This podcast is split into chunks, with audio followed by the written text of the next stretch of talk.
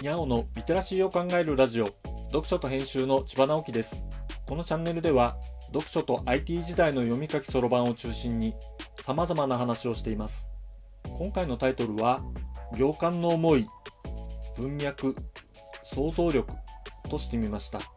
テーマは文章を読むときに使っている能力のことになります。わかりやすい文章にはいろいろありますがどんな文章も誰にでもわかりやすいというわけではありません。文章を読むのが苦手という人も案外いるようです。苦手な原因の一つは行間を読むということができないことです。行間を読むというのはどんなことでしょうか？文章は想像力と対になっているものです。百聞は一見にしかずなんて言いますが映像から得る情報は強烈で分かりやすそうですが見たままということに陥りやすいという欠点があります。文字や文章は現実の世界のことを圧縮して伝えているので伝えられる情報をきちんと頭の中で再現するためには大量の知識に加えて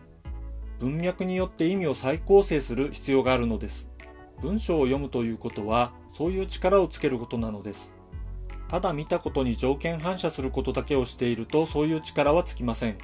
圧縮された少ない情報からそれが表現しようとしていることを理解できるようになるにはたくさん文章を読む必要があります。長い文章を素早く噛み砕いて理解するためにはやはり本を読むのが良いと思います。読みやすい文章だけを読むのではなく時には読み解くのが難しい文章も読んでみた方が良いのです。本を読むのが苦手なら小学生が与えられる課題図書からでも良いから読む訓練をしましょう。そうすると漫画もテレビも YouTube もずっと面白くなりますよ。